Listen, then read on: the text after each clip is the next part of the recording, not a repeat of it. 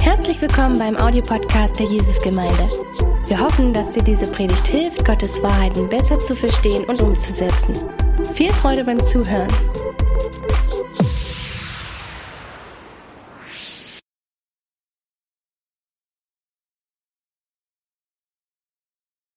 Ich habe meine Predigt heute ähm, der ganz andere König genannt. Und das ist genau wie Gott ist. Der ist nicht nur irgendein guter König, sondern er ist ein ganz anderer König. Und als ich diese Predigt gesch so geschrieben habe, hat es mich selber begeistert, was für ein Gott wir haben. Und ich möchte euch einfach ermutigen heute Morgen, dass wir auf Gott schauen und sehen, wow, was für ein toller Gott wir haben. Und ich habe einen Vers heute Morgen, und das ist in Matthäus 2,6. Und das kurze Hintergrund zu dem Vers, man kennt wahrscheinlich die Weihnachtsgeschichte, aber wir haben am Anfang von Matthäus 2 diese Beschreibung von den Weisen in, in den Osten, wahrscheinlich in den heutigen Iran. Und die sehen einen Stern am Himmel, als Jesus geboren wurde. Und sie erkennen sofort, dass das ein Zeichen ist, der König der Juden wurde jetzt geboren. Und die sind so begeistert davon, dass sie monatelang reisen, um ihn zu besuchen. Und der Stern leitet sie ähm, nach Jerusalem und sie kommen in den Palast. Und man würde auch erwarten, dass der König der Juden jetzt dort geboren würde. Aber da ist er nicht, sondern nur Herodes. Und Herodes mag diesen Bericht von dem König der Juden kein bisschen. Und man, man muss verstehen, bei Herodes, der war ein total machthungriger und paranoider König. Der hat sogar seine eigenen Kinder umbringen lassen, damit er seinen Thron schützen konnte. Und dann hört er, dass dieser König der Juden geboren wurde. Und dann will er sofort herausfinden, wo dieser König ist. Und er macht das mit der Vorwand, ich will ihn besuchen und ihm Ehre erweisen, aber will ihn eigentlich auch umbringen. Und er sammelt dann die Schriftgelehrten und fragt, ja, wo sagen die Propheten, wo der Messias geboren wird? Und das ist dann, die Schriftgelehrten antworten ihm in Matthäus 2,6. Und Matthäus 2,6 ist an sich keine einzige Prophetie aus dem Alten Testament, sondern sie bündeln so gefühlt ganz viele zusammen. Und sie sagen, in, wie gesagt, in Matthäus 2,6, und du, Bethlehem im Land Juda, du bist keineswegs die unbedeutendste unter den Städten Judas denn aus dir wird ein Fürst hervorgehen, der mein Volk Israel führen wird, wie ein Hirte seine Herde. Und die erste Stelle, die sie zitieren, ist Micha 5.1. Und hier steht, und du, Bethlehem Ephrate, dass du klein unter den Tausendschaften von Juda bist, aus dir wird mir der hervorgehen, der Herrscher über Israel sein soll. Und seine Ursprünge sind von der Urzeit, von den Tagen der Ewigkeit her. Dieser Messias, der kommt, der in Bethlehem geboren wird, ist der lang erwartete Herrscher nach David und aus Juda. Er wurde lang vorhergesagt, selbst im ersten Buch der Bibel, in 1. Mose 49, 10, steht da, dass der ewige König aus Juda kommen wird. Aber er wird nicht in einem Palast in der Hauptstadt geboren, sondern in der ganz kleinen Stadt und in einem Stall. Er kommt nicht mit Pronk oder mit irgendwelche so Zeichen und sagt, guck, wie toll ich bin, guck, was ich alles machen kann, sondern er kommt in absoluter Demut. In Philippe 2 haben wir diese Beschreibung, dass Jesus sich entäußert hat. Er kommt als ganz kleines und verletzbares Baby auf die Welt. Er kommt, wie gesagt, in Demut. Und ich weiß, dass man das jedes Jahr sagt, so denkt darüber nach, wie es ist, dass der König des Universums als Baby gekommen ist. Aber ich will, dass ihr das wirklich nochmal kurz macht. Unsere Tochter wurde ungefähr einen Monat vor Weihnachten geboren und ihre Geburt hat Weihnachten für immer für mich verändert. Ich weiß noch, wie es war, an dem allerersten Weihnachten mit ihr, sie in meinen Armen zu halten und in den Weihnachtsgottesdienst zu gehen und zu denken, boah, so klein war Jesus, so verletzbar, so abhängig war Jesus. Er war der König des Universums, das ist er immer noch. Und so ist er gekommen. Und er hätte eigentlich ganz anders kommen können. Der hätte so, wie gesagt, mit großem Pronk und er hätte das Engelchor, sagen wir, für die besten Schriftgelehrten des Landes singen lassen, damit er von Anfang an zwölf top ausgebildete Jünger hat.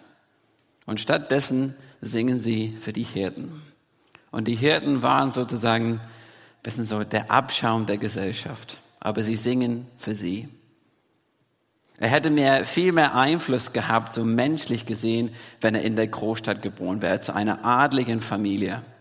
Und stattdessen lässt er sich in eine arme Familie in der Kleinstadt gebären. Er macht sich eins mit der Menschheit, und zwar mit der niedrigsten Schicht der Menschheit. Er ist vollkommen Mensch geworden und hat alle Einschränkungen des menschlichen Lebens erlebt. Er hat Himmel und Erde geschaffen und hat auch die ganzen Gesetze für Himmel und Erde gemacht. Und dann kommt er und ordnet er sich diese Gesetze unter. Er hat ein Leben des Gehorsams und der Unterordnung seines Vaters gegenüber gelebt. Und er hat demütig unter Sünden gelebt. Die Bibel beschreibt Gott am meisten als der heilige Gott. Und heilig bedeutet, dass er vollkommen getrennt ist von der Sünde. Er kann eigentlich nichts damit zu tun haben. Die Sünde kann nicht in seine Gegenwart bestehen. Aber er kommt in Demut und sagt, ich will unter diesen sündigen Menschen leben. Ich will Essen mit denen teilen. Ich will meine Zeit mit denen teilen. Und ich will diese Jünger nehmen und die zu mir zusammen, um die Welt zu verändern. Und er tut das alles, weil er die Menschen retten will. Das ist das, was ihm auf dem Herzen ist. Deswegen kommt er in Demut. Er hätte auch als der richtende König kommen können, aber es ist so gut für uns, dass er das nicht gemacht hat. Wir haben in Johannes 3, 16 und 17 vielleicht der bekannteste Bibelvers, den es gibt, so eine gute Beschreibung von seinem Auftrag. Hier steht, denn Gott hat der Welt seine Liebe dadurch gezeigt, dass er seinen einzigen Sohn für sie hergab damit jeder, der an ihn glaubt, das ewige Leben hat und nicht verloren geht. Gott hat seinen Sohn nicht in die Welt gesandt, um sie zu verurteilen, sondern um sie durch ihn zu retten. Er ist gekommen, um zu suchen und zu retten und erstmal nicht zu richten. Das wird später kommen. Er wird als der richtende König kommen. Aber er ist anfangs gekommen nur als der rettende und demütige König. Und wenn er gekommen wäre, um alle Dunkelheit und alle Sünde zu richten, hätten keine von uns eine Chance. Man hört es oft, dass Menschen sagen, wenn es Gott gibt, warum zerstört er nicht alles Böse in der Welt? Dann würde er auch die Menschen zerstören. Denn kein Mensch lebt gerecht vor Gott. Kein Mensch lebt, wie Gott das gut nennt. Jeder Mensch ist ein Sünder. Jeder Mensch ist ein Verbrecher, jeder Mensch ist ein Rebell vor Gott. Und wir haben dafür eine Strafe verdient.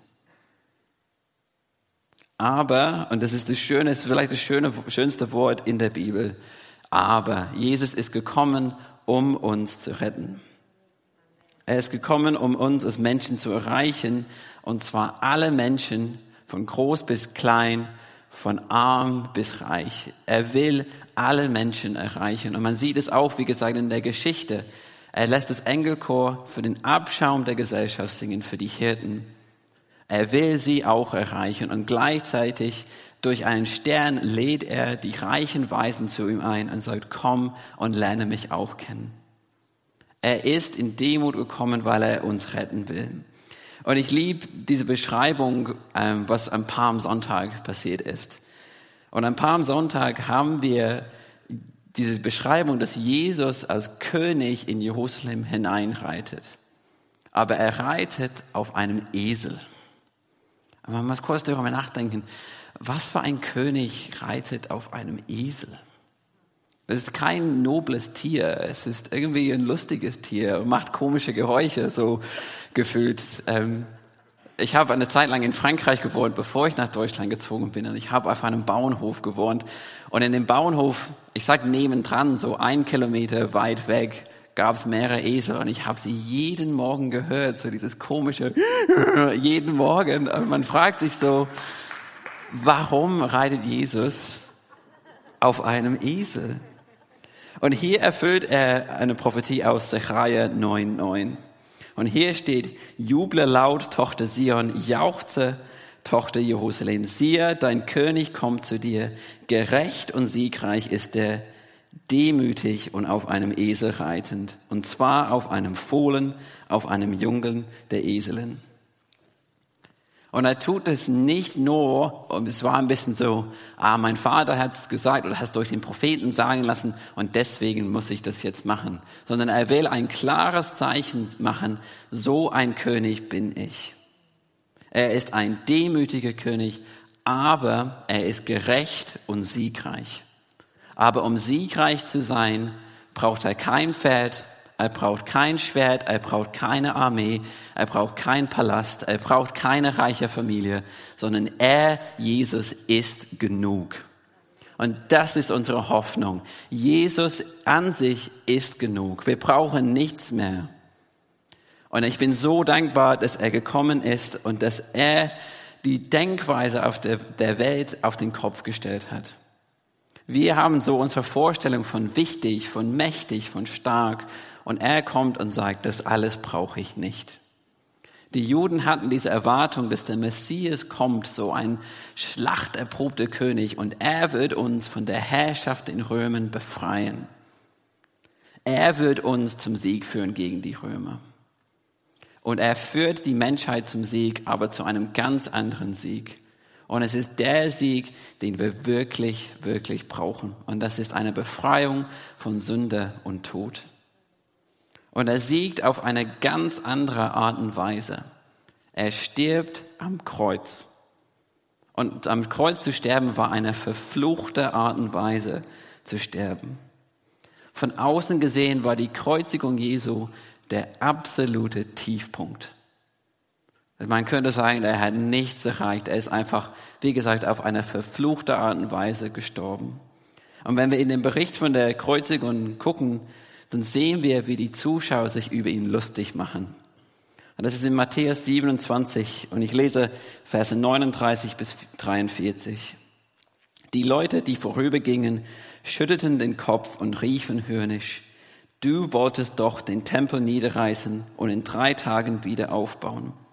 Wenn du Gottes Sohn bist, dann hilf dir selbst und steig herab vom Kreuz. Ebenso machen sich die, führen sich die führenden Priester und die Schriftgelehrten und Ältesten über ihn lustig. Anderen hat er geholfen, aber sich selbst kann er nicht helfen, spotteten sie. Er ist ja der König von Israel. Soll er doch jetzt vom Kreuz herabsteigen, dann werden wir an ihn glauben.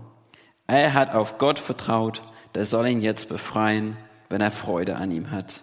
Er hat ja gesagt, ich bin Gottes Sohn. Und hier ist ein Gefühl so von dem, was sie sagen, so wir haben gewonnen. Du bist ein Versager, Jesus. Und diese Denkweise gibt es immer noch heutzutage. Was hat denn Jesus durch seinen Tod erreicht? Er ist einfach einer von vielen Märtyrer, der für seinen Glauben gestorben ist. Aber wir wissen, was er wirklich dadurch erreicht hat. Dass dieser schwache Moment eigentlich der allergrößte Sieg war für uns, die glauben. Sünde und Tod haben keinen Anspruch mehr auf uns. Wir sind mit Gott versöhnt. Wir sind seine Söhne und Töchter. Und der Vorhang ist zerrissen. Und jetzt können wir Gemeinschaft haben mit dem heiligen und lebendigen Gott. Was für eine Gnade. Er hat sich in Demut eins mit uns gemacht, selbst bis zum Tod am Kreuz. Und das war unsere Strafe. Das war unsere Schuld. Das war unsere Sünde. Und er ist dafür gestorben. Er ist eins mit uns geworden und ist nicht nur Mensch geworden, sondern hat sich noch mehr erniedrigt bis zum Tod. Er ist, wie die Bibel beschreibt, Sünde für uns geworden. Und das ist in 2. Korinther 5, 21. Und ich finde es einfach die schönste Zusammenfassung des Evangeliums, die es gibt. Hier steht, den, der ohne jede Sünde war, hat Gott für uns zur Sünde gemacht, damit wir durch die Verbindung mit ihm die Gerechtigkeit bekommen, mit der wir vor Gott bestehen können. Wenn Gott uns anschaut, dann sieht er Jesus. Er sieht uns als gerecht an. Die Gerechtigkeit Jesus wurde uns zugesprochen. Und jetzt sind wir eins mit ihm. Danke Gott. Es ist einfach, ich finde es einfach so schön und ich bin so dankbar, dass er das auch gemacht hat. Und er macht das so anders, wie gesagt, als die Könige der Welt. In Matthäus 20, 25 beschreibt Jesus, wie er die Könige der Welt sieht. Und er sagt, ihr wisst, dass die Herrscher, dass, ihr wisst, dass die Herrscher über die Völker sich als ihre Herren aufführen und dass die Völker die Macht der Großen zu spüren bekommen.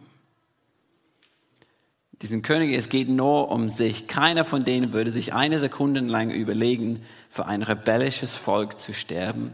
Aber Jesus tut das. Aber der König der Welt denkt nur an sich, denkt nur an seinen eigenen Gewinn. Und ich habe ähm, diese Woche einen Bericht gelesen von einem Chef ähm, aus den USA. Er ist der Chef von der Firma, wie heißt es, Better.com. Und er hat letzte Woche 900 seiner Mitarbeiter in einen Zoom-Call gesammelt und hat sie alle auf einmal mit sofortiger Wirkung entlassen. Und er hat gesagt, ja, ihr wart einfach nicht produktiv genug, ihr seid einfach ein bisschen, habt einfach kein Glück und ihr seid jetzt gefeuert sozusagen. Dass seine Firma gerade ein 750 Millionen Dollar Investition bekommen hat, das hat er ignoriert. Es ging ihm nur um seinen eigenen Kopf und um seine eigene Firma und nicht um die Menschen, um wie es ihnen geht, wenn sie kurz vor Weihnachten so entlassen werden. Aber Jesus ist ein ganz anderer König. Und er sagt dann ein paar Verse später in Vers 28, der Menschensohn ist nicht gekommen, um sich dienen zu lassen, sondern um zu dienen und sein Leben als Lösegeld für viele hinzugeben. Was für ein unglaublicher König. Aber das Schöne ist, in diesem Vers in Matthäus 2,6, wir haben noch eine größere Beschreibung von Jesus. Er ist mehr als nur der demütige König. Es geht auch darum, wie er mit seinem Volk umgeht. Und ich lese es nochmal vor. Und du, Bethlehem im Land Juda, du bist keineswegs die unbedeutendste unter den Städten Judas. Denn aus dir wird ein Fürst hervorgehen, der mein Volk Israel führen wird, wie ein Hirte seiner Herde. Und diese Aussage, dass er ein Hirte ist, soll ihn in Verbindung mit David bringen. Man denkt oft an David, wenn man diesen Begriff hört. Und man weiß, so auf der einen Seite war, so hat David als Hirte gearbeitet, aber gleichzeitig hat er sich als König, er hat sich als Hirte seines Volkes gesehen. Wir haben zum Beispiel diese Beschreibung, wo er sündigt und diese Volksseelung machen lässt. Und dann kommt Gott mit der Strafe und er sagt, Gott, lass die Strafe nicht auf meine Schafe treffen, sondern lass es auf mich zutreffen. Und in Hesekiel 34 wird dieser Gedanke noch weitergeführt, dass der Messias und David als Hirten und König zusammengebracht werden. Und am Anfang von dem Kapitel haben wir nochmal einen Vergleich zwischen Könige in der Welt und ja, der König Jesus oder wie Gott ist als Hirte. Die Könige von damals werden als schlechte Hirten beschrieben, die sich nicht um die Schafe kümmern, die sich nur um sich selber kümmern, die nur ihren eigenen Gewinn von den Schafen bekommen wollen. Aber dann in Vers 11 sagt Gott etwas ganz Faszinierendes. Er sagt, von nun an will ich mich selbst um meine Schafe kümmern und für sie sorgen. Und dann beschreibt er, wie er das machen wird. Und ich überspringe ein paar Verse. Und dann sagt er in, Vers, in den Versen 15 und 16, ich selbst werde ihr Hirte sein und dafür sorgen, dass sie in Ruhe und Sicherheit leben können. Das verspreche ich, Gott der Herr. Ich suche die verloren gegangenen Schafe und bringe alle zurück, die sich von der Herde entfernt haben.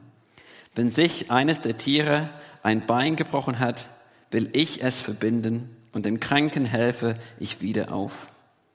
Die fetten und starken Tiere aber lasse ich nicht aus den Augen, denn ich bin ein Hirte, der gut und gerecht mit seinen Schafen umgeht. Es ist so ein cooles Bild von Gott. Aber dann vertieft er dieses Bild noch mehr und er sagt in den Versen 23 und 24, ich will meiner Herde einen einzigen Hirten geben, einen Nachkommen von König David, der mir einst gedient hat. Er wird sie auf die Weide führen und für sie sorgen. Ich, der Herr, werde ihr Gott sein und dieser neue David wird mitten unter ihnen leben und ihr König sein. Darauf gebe ich, der Herr, mein Wort. Und ich finde es ganz interessant. Wir haben auf der einen Seite diese Aussage, ich, Gott selbst, wird der Hirte sein, aber gleichzeitig setze ich einen Hirten über sie ein. Und das geht eigentlich nur, wenn Gott der Hirte ist nach David. Und das ist genau, was wir in Jesus sehen. In, in Johannes 10 macht er diese Aussage, ich bin der gute Hirte. Und wenn man das hört, soll man an Hesekiel 34 denken. Er sagt quasi, ich bin die Erfüllung dieser Prophetie. Ich bin Gott und ich bin gekommen, um mitten unter mein Volk zu leben und ihr Hirte zu sein. Er ist der eingesetzte Hirte, der vollkommen Gott ist und auch vollkommen Mensch nach David ist. Er ist der hütende König, dessen Volk ihm an Herzen liegen. Und wenn wir an ihn glauben, gehören wir zu seiner Herde. Wir gehören zu seinem Volk. Und er sorgt für uns. Er sucht uns, wenn wir verloren gehen. Und er trägt uns auf der Schulter nach Hause. Er kümmert sich um uns, wenn wir verletzt werden. Und er sorgt für unser Recht, weil er ein gerechter Hirte ist. Und er gibt uns Kraft und er gibt uns Mut, selbst wenn das Leben schwierig wird. Und das haben wir auch gehört in dem Video am Anfang. Und ich finde es so schön, diese Beschreibung, dass sie die Nähe Gottes gespürt hat wie noch nie zuvor. So ist unser Hirte Jesus. Er kommt zu uns und er ist bei uns. Und als ich es gehört habe, musste ich an Psalm 23 denken, wo es sagt, selbst wenn ich durchs finstere Tal gehe, du bist bei mir. Und das haben sie auch erlebt. Und das kann jeder einzelne von uns erleben, wenn wir unser Leben Jesus anvertraut haben und wenn er unser Hirte ist. Aber weißt du das? Weißt du das wirklich in deinem Herzen, dass Gott sich um dich kümmert? Wo du gerade bist, wie es dir gerade geht und mit allem, womit du gerade kämpfst. Er kennt dich, er sieht dich und er liebt dich. Du bist ihm wichtig und alles, was in deinem Leben passiert, ist ihm auch wichtig. Er will für dich wie ein guter Hirte sorgen. Aber auch das tut er in Demut und in Sanftmut und nicht so als Richter und uns anzuschreien. Er tut es, ohne uns zu überfordern. Und wie es in Isaiah 42, 3 steht, das geknickte Schilfrohr würde nicht abbrechen und den glimmenden Docht nicht auslöschen. Unbeirrbar setzt er sich für das Recht ein.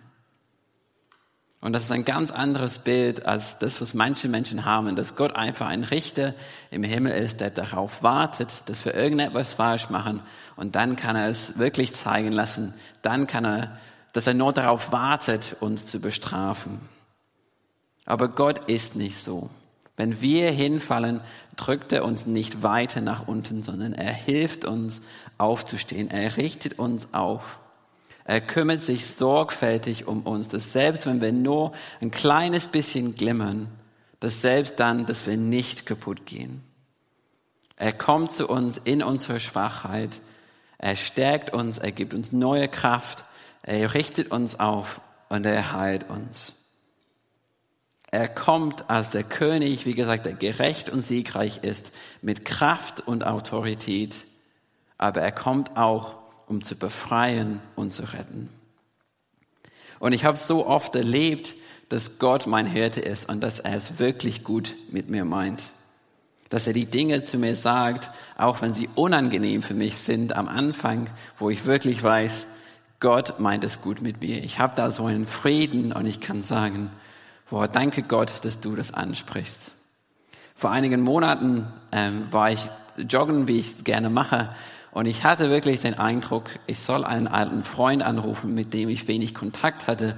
Ich soll ihn anrufen und ich soll um Vergebung bitten, wie ich mit unserer Beziehung umgegangen bin. Und ich soll die Beziehung zu ihm klären. Und am Anfang kommen natürlich diese Gedanken hoch, so, ja Gott, aber du weißt, was er gesagt hat, du weißt, was er getan hat. Aber ich wusste wirklich, er hat recht. Und ich habe an den Abend, ich habe ihn angerufen und ich habe ehrlich mit ihm geredet und habe ehrlich gesagt, da habe ich Mist gebaut und ich möchte, dass wir wieder neu anfangen, eine Beziehung zu haben.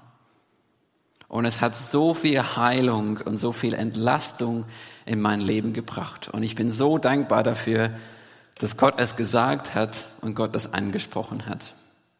Und vielleicht heute Morgen sitzt du da und als ich das gesagt habe, denkst du, ich soll eigentlich den und den anrufen. Dann will ich dir Mut machen, mach heute einen Termin aus, ruf die Person an, geh auf die Person zu, wie auch immer. Aber bitte um Vergebung und klär die Beziehung. Gott sagt es dir, weil er es gut mit dir meint. Und ich habe Gott auch als Hirten erlebt, auch wenn er Dinge von mir wegnehmen will. Und Gott nimmt Dinge von mir weg, auch weil er es gut mit mir meint. Ich habe drei ältere Brüder und der älteste Bruder ist acht Jahre älter und die zwei in der Mitte sind Zwillinge und die sind sechs Jahre älter. Meine Eltern hatten ursprünglich geplant, nur zwei Kinder zu bekommen, aber dann hatten sie einen Sohn und dann Zwillinge und dann war ich eine Überraschung sechs Jahre später.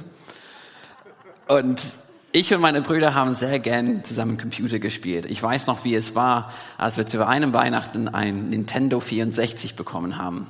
Und was ganz besonders war an der Nintendo 64 war, dass es vier Controller hatte. Und dann konnten wir endlich alle zusammen gegeneinander spielen. Und weil ich so viel jünger war, habe ich sehr selten gewonnen. Und deswegen habe ich sehr viel Zeit investiert. Ich habe sehr viel gemacht, damit ich, damit es mir manchmal Spaß macht, dass ich ein bisschen mithalten kann. Und wenn ich gewonnen habe, habe ich es richtig raushängen lassen. Ich habe es richtig so gezeigt. Ich habe gewonnen.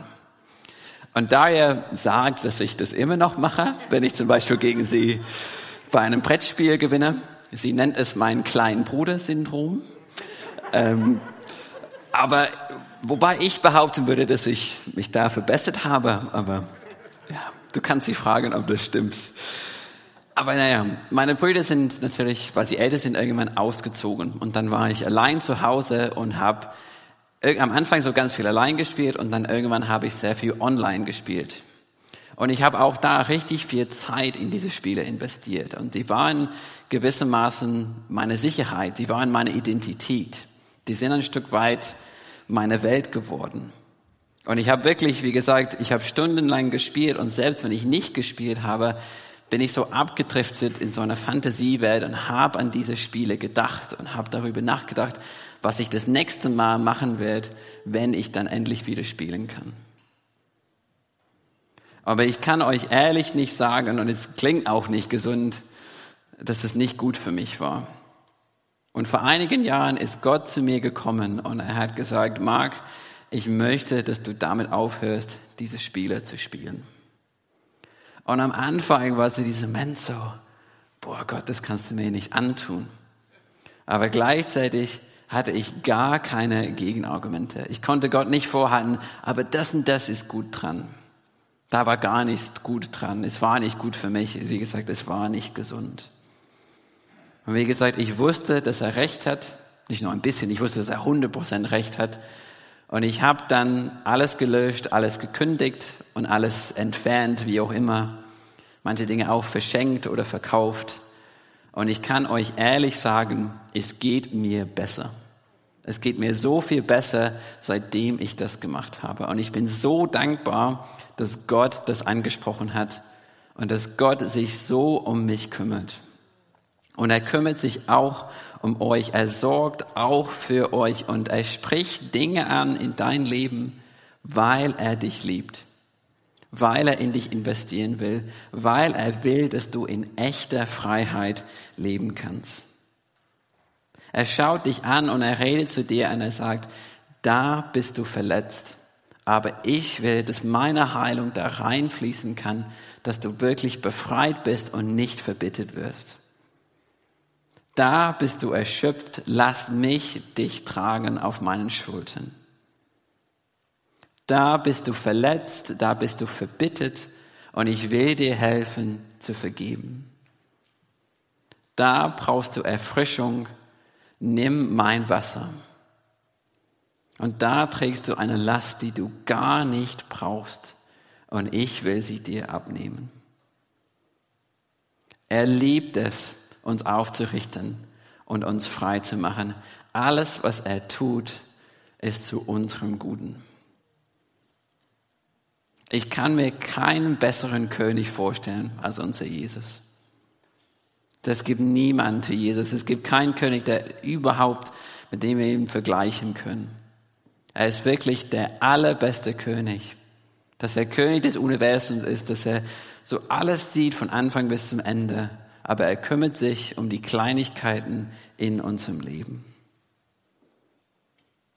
Und zum Schluss möchte ich Psalm 23 vorlesen, weil diese Beschreibung von Gott mich einfach so ermutigt. Und ich werde es in einer vielleicht unbekannte Übersetzung vorlesen. Ich lese es von der Neue Genfer Übersetzung. Und ich will euch jetzt einfach ermutigen, schließt die Augen, wenn ich das vorlese und höre einfach auf die Wörter, die ich da sage. Der Herr ist mein Hirte, darum leide ich keinen Mangel. Er bringt mich auf Weideplätze mit saftigem Gras und führt mich zu Wasserstellen, an denen ich ausruhen kann. Er stärkt und erfrischt meine Seele. Er führt mich auf rechten Wegen und verbirgt sich dafür mit seinem Namen. Selbst wenn ich durch ein finsteres Tal gehen muss, wo Todesschatten mich umgeben, fürchte ich mich vor keinem Unglück, denn du, Herr, bist bei mir. Dein Stock und dein Hirtenstab geben mir Trost. Du lädst mich ein und deckst mir den Tisch selbst vor den Augen meiner Feinde. Du salbst mein Haupt mit Öl, um mich zu ehren, und füllst meinen Becher bis zum Überfließen. Nur Güte und Gnade werden mich umgeben alle Tage meines Lebens und ich werde wohnen im Haus des Herrn für alle Zeit. Jesus, ich danke dir, dass du wirklich der gute Hirte bist, dass du der beste Hirte bist. Ich danke dir, dass du in Demut gekommen bist, um uns zu retten, um uns zu befreien. Ich danke dir so sehr für deine Liebe, dass wir dir wirklich am Herzen liegen und dass alles in unserem Leben dir am Herzen liegt. Danke, dass du uns befreien willst, dass du uns erretten willst und dass du ja, unser Leben verändern willst zum Guten. Es gibt keinen König wie du, Jesus. Du bist ein ganz anderer König als einer Könige der Welt. Danke, dass wir dich kennen dürfen.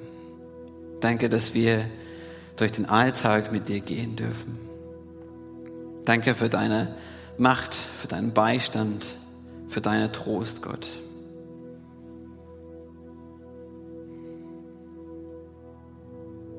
Jesus, du bist ja einfach unglaublich.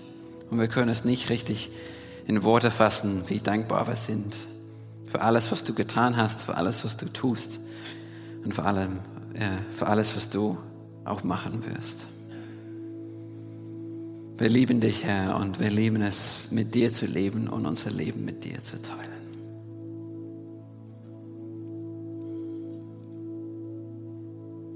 Und wenn du heute Morgen hier bist und du sagst, ich kenne diesen Jesus nicht, aber das, was beschrieben wurde, diesen Jesus möchte ich kennenlernen, dann möchte ich dir sagen, Jesus möchte dir auch kennenlernen. Also er kennt dich schon, aber er möchte eine Beziehung zu dir haben. Und wenn du das heute möchtest, möchte ich dir jetzt eine Möglichkeit geben, ihm dein Leben anzuvertrauen. Und vielleicht bist du heute hier und sagst, ich brauche diesen Hirten. Ich brauche diesen Hirten ganz stark in meinem Leben im Moment. Ich brauche, dass er eingreift. Ich brauche, dass er mich aufrichtet, dass er mich ermutigt, dass er mich stärkt. Dann werden wir eine Zeit jetzt haben, während die Band einfach weiterspielt, dass ihr nach vorne kommen könnt und wir wollen für euch beten. Also das Gebetsteam und die Ikone, die hier sind, können jetzt nach vorne kommen.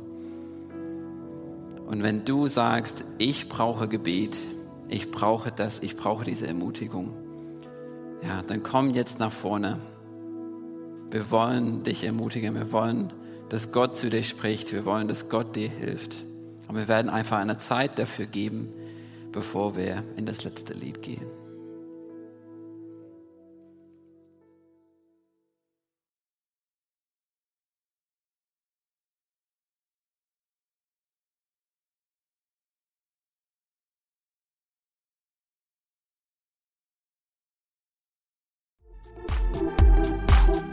Mehr über Gott und die Jesusgemeinde wissen möchtest, findest du viele weitere Informationen auf www.jgdresden.de.